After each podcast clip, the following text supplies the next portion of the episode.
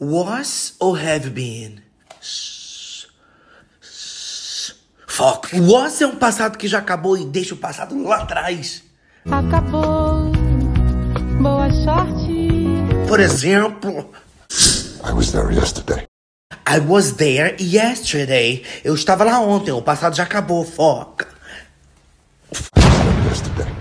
Yesterday. Agora, have been, você vai traduzir, aprenda a traduzir. Para com essa neuro de querer parar de traduzir. Você pretende traduzir colocando bagulho pra que vai funcionar, tá? O have been, você vai traduzir como eu venho fazendo alguma coisa. Por exemplo, eu sei, eu sei que eu venho trabalhando muito.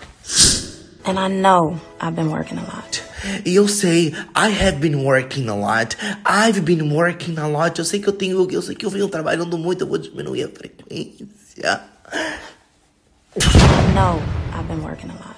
And I know I've been working a lot. I was ficou no passado, acabou. I've been é o quê? É o bagulho que você vem fazendo. Viva a nossa base associativa. Sem português e inglês. Foco.